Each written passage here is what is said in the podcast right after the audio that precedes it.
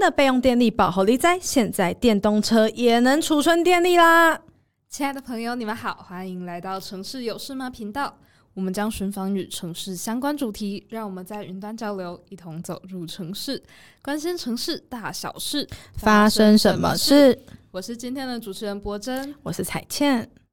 哎，博真是不是骑 Gogoro？对，我是骑 Gogoro。那你觉得，呃，电动车跟一般摩托车最大的差异是什么？嗯，我觉得它比一般的摩托车好起步。是，然后我觉得它起步也蛮快的，可是相对来说，我觉得它在爬坡的时候就有一点点吃力，小吃力啦。那、哦、我觉得这好像之前大家就很常在讲哈，就是说，就是说那个力量一定没有那个电车，但是价钱上面呢，就是你的你对就是开销，比如加油啊之类的，资费的话，因为我自己是轻型机车，所以我买吃到饱其实是比较便宜的，相对一般的燃油机车来说。我如果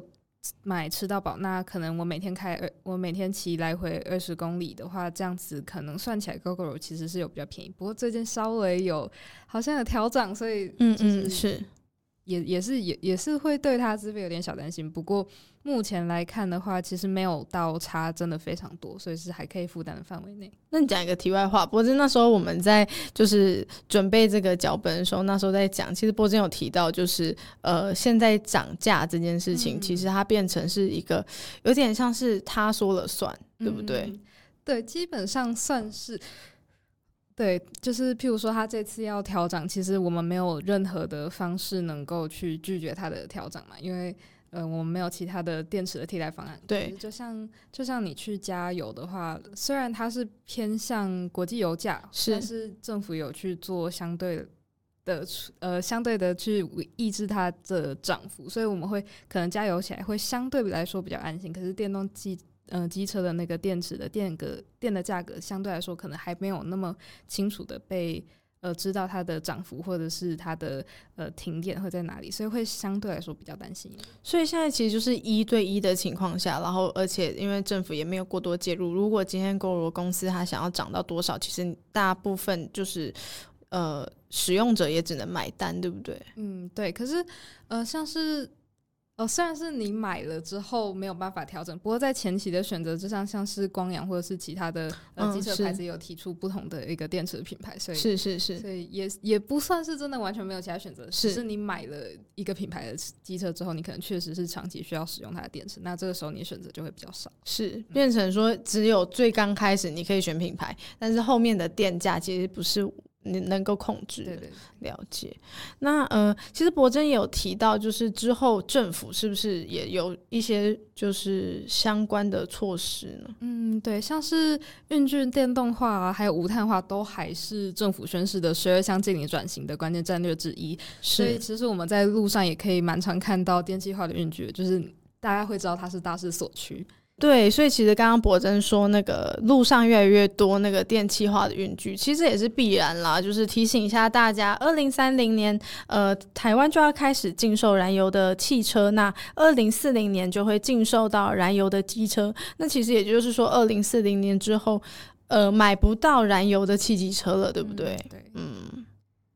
那我觉得就是像是刚刚彩倩有说到，它的废气是它电动运具很不错的一个优点嘛。那其实对于空气污染，真的就是过去燃油运具带来一些蛮大的问题。那其实像是全国空污排放清册 TEDS 十点一的一个在总悬浮微粒的一个污染上，其实车辆的一个与移动源的排放就是占了两万七千一百八十八吨，是比列管固定污染源的两万零。两百三十六吨还要高哦，那高了非常多诶，其实高了七千多吨。嗯嗯嗯，那运输部门就是其实占了全台湾碳排量的一个十三帕，所以就是越来越强调说，其实运具电气化的一个需求跟政策上的一些急迫性。那如果我们把视野放大到全球，其实交通运输业甚至占了全球二氧化碳排放的二十四 percent，所以。燃油运具的转型就成为了全球的非常重要的一个趋势。嗯，因为毕竟它现在占比这么大，嗯、所以也是大家比较急迫性应该想要去解决的东西。那其实像呃像我们刚刚提到的全球部分，那现在拉到墨西哥，因为墨西哥其实大量的私人运具也产生很大量的碳排嘛，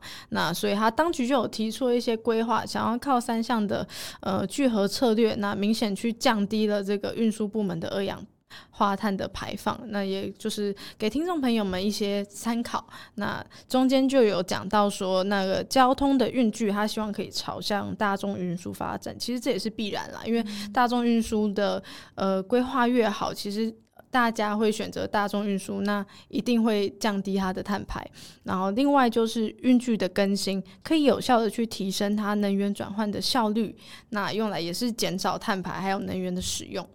那再来最后就是发展个人电动运具或者是氢能，那它就是用来降低能源使用的碳排放密集度。那说到国际案例，其实西班牙的巴塞隆纳也有一个蛮算指标性的案例，因为他们在交通上的进行的近邻改革，其实也蛮特殊的。甚至他们的改造主轴就是街道的规划，像市政府他们预计增加两倍的脚踏车道，然后去增设路面电车，去借此来压缩我们原本的一个汽车车道。那汽车车道一被压缩，其实市民可能会更大幅度的感受到就是交通阻塞的程度。那一部分也很能够去降低市民的私人交通工具的一个使用率。那这样减少小汽车的一个用量的时候，其实我们能够蛮大程度的去看到它可以减少温室气体的排放。那所以基本上，其实国际上的运输部门近邻的改善呢，其实大幅仰赖的都是运具电气化加上大众运输。那更特别的是，它如果搭配上城市道路使用的调整的话，其实也是一个非常有效，然后非常指标性的案例。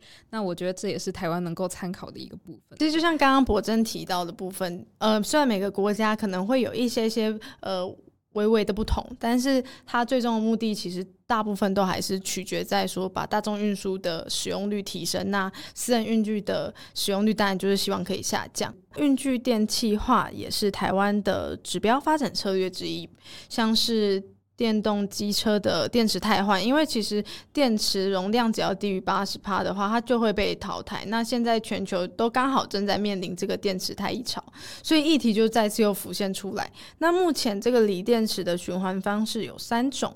呃，第一种是将电池重新整合，那降阶去利用在储能的装置或者是低速的电动车上面。那第二种就是，其实把完全失能的电池啊分解去做成金属材料的回收。那最后一种就是比较暴力简单的方法，就是废弃的掩埋。那其实最近也有报道指出，像是电池的正极材料里面的一个碳酸锂，其实在今年前三月就涨了九十%。那过去一年其实也大涨了四倍。所以如何去导入一个比较呃，正向的一个循环经济的思维，去建立妥善的一个回收机制，其实成为了很多公大公司的一个重要的议题。就是对于这些电的使用，是，是其实刚刚博真提到这个回收机制，它真的很重要，因为太易电池的降阶利用，我们其实就可以视为它是给电池第二次生命的方式。那因为刚刚我也有提到，这个车用电池其实降至八成以下的时候，它就要面临太换。那如果说它可以转为家户或者是工业储能，它的寿命其实。可以达到十五年以上，真的差别蛮大的。那应用范围就包含不断电的系统或者是充电站，它都是可以去利用的。为了协助国内业者去克服电池回收上的一些瓶颈，那其实工研院呢已经大幅的去投入锂电池循环回收技术的一个研发。那从二零二零年起，他们就开始建置那种小型湿法处理设备。那这种设备可以将电池外壳剥离，然后进行粉碎。那透过磁选、溶液、吸附、电解等等湿法的一个方式。或者是使用熔炼焚烧的活法阶段，再取得各种材料，像是钴镍材料或碳材材料等等这些再制的原料，那这些材料就可以再次回到呃工业制程当中，那去解决产业的一些原料回用的一个困境，让电池真的能够被回收再利用。对，所以刚刚博真提到的部分，其实就是透过技术不断进步，还有循环经济的理念，那我们或许可以更有效的去处理电动车这个锂电池的回收问题。那其实很好，呃，更好的处理它就会有更好。环保的发展，或者说更永续的呃发展，对，嗯，是，所以假设电动车电池问题真的能够被顺利解决，那么配套的一些电网规划、换电站的设置就显得更重要。那除了基础的交通点位，还有主商集合地点之外，道路的连通性跟智慧能源的整合都可以是设置的考量点。那其实电气化交通运输的一些有效性，其实蛮受到地区性因素的影响。那包括了一个地区的基础设施的建设。那其实像是电气化，它就需要相应的基础建设，包括我刚刚提到的一些充电站或者是供电网络等等。那其次呢，电动化交通的一个能源来源也非常重要。譬如说，它的电力主要来自高碳能源，那电动车的一些碳足迹优势可能就会被减弱。那第三个部分呢，是地形跟气候，其实也可能会对电池的性能产生影响。譬如说气呃比较寒冷的气候可能会影响电池的效能，或者山区地形其实对电动车续航力啊，或者是我们刚刚说的一些呃可能要爬坡，这样可能就会有一部分的一些挑战。那最后的一个部分呢，是经济因素的可能跟影响，那像是电气化交通，它可能需要相应的投资跟维护成本，或者是像我们刚刚提到一些太液的问题，那其实这些都很。都会是呃非常影响政府跟企业投资电气化的一些能力的一些考验。其实像刚刚博真讲到这个经济因素啊，台湾已经陆续在呃投资这种新的技术发展。那台电在二零二一年的时候，分别在金门还有台北就设置了两座的 V Two G 双向充电桩的这个电动车智慧充电示范场。那其实这些示范场要拿来做什么呢？它主要就是呃把具有放电功能的这个电动车，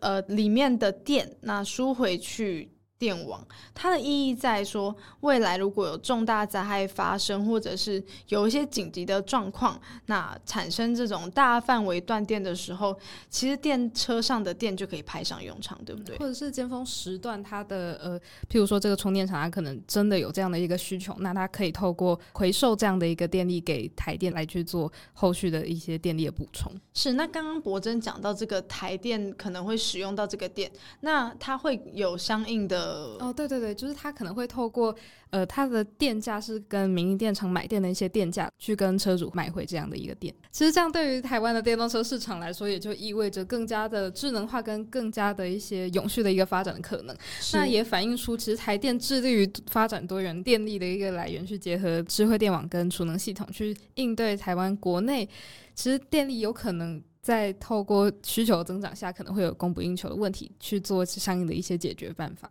是，所以台电现在做的事情就是，呃，为了未来去做一些铺陈。对对对。哦，了解。那其实根据交通部的统计啊，台湾的电动汽机车已经达到了五十三万辆，这蛮意外的。是是是。它比我想象中多蛮多的。那台电就透过跟 Gogoro 的合作啊，不仅提供了行驶所需要的电力，其实进一步去验证我们刚刚提到的这个 V2G 的技术。那这就是说，将电动车变成储能电力的一种概念，所以让电动车的电池能够可以回馈到电网的资源，其实，呃，我觉得这个技术在未来很多时候，也许真的就是派得上用场。嗯，是的。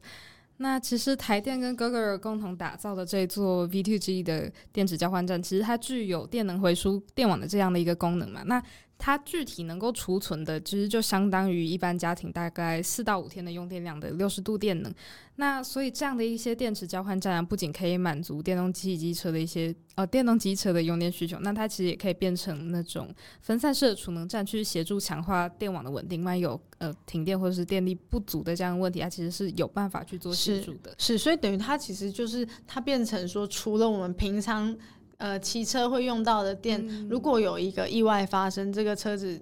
骑到那个它可以输电的地方，它就可以变成另外一种电能的转换。是是是。哦，嗯。那透过这样的方式，它其实是能够去强化这些电网的稳定性，那也有办法去创造一些呃我们所期望的一个智慧城市的一个基础。那其实这种未来合作的深化，其实能够去参与到台电的一个电力交易的平台，那也提供了供电网及时的一个备转的服务。刚刚博真说的意思就是说，电动的运具去可以从电的使用者去转型成为供需兼能动的微型电网。所以如果再透过这个绿能的使用与搭配啊，它是不是可以让这个运具的电动化变得更加永续，对不对？那其实运具电气化说到底了，我们都还是要往这个。个系统式的整合去思考，所以呢，从电力产生到电网的设置，乃至于后期这个电池回收，它都是需要被仔细考量的，对不对？那确保这个因地制宜，就变成是非常重要的一环了。所以政府、企业还有社会是需要综合去考虑地区性的条件，嗯，然后制定相应的策略。所以要确保说电。动化交通在不同的地区能够发挥最大的效益，才可以达成这个运具转型的实质成效，对不对？毕竟这个政策其实是需要不同的层面去做推广，它才有办法实际执行。是。那如果大家对于这个议题有兴趣，那其实我们下一集有邀请到成大交管系的郑祖瑞教授来为我们进行运具电气化的一些进一步的国际案例的一些分享。那如果你喜欢今天的分享的内容，可以在 Podcast、YouTube、IG 搜寻“城市有事吗”，或是在脸书你可以找到读美工作室。对于主题有任何的想法，也可以留言给我们。城市有事吗？关心城市大小事，发生什么事？我们下次见，拜拜，拜拜。